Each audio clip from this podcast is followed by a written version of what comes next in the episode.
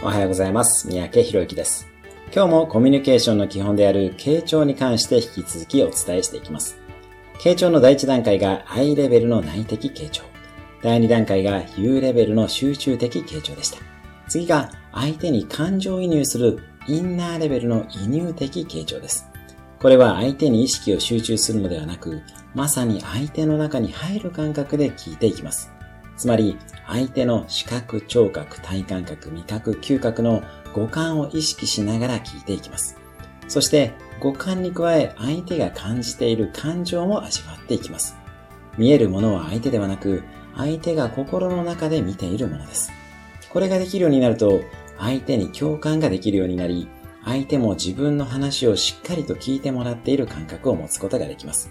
ぜひ今日一日この移入的傾聴で相手の話を聞くことを心がけてみてください。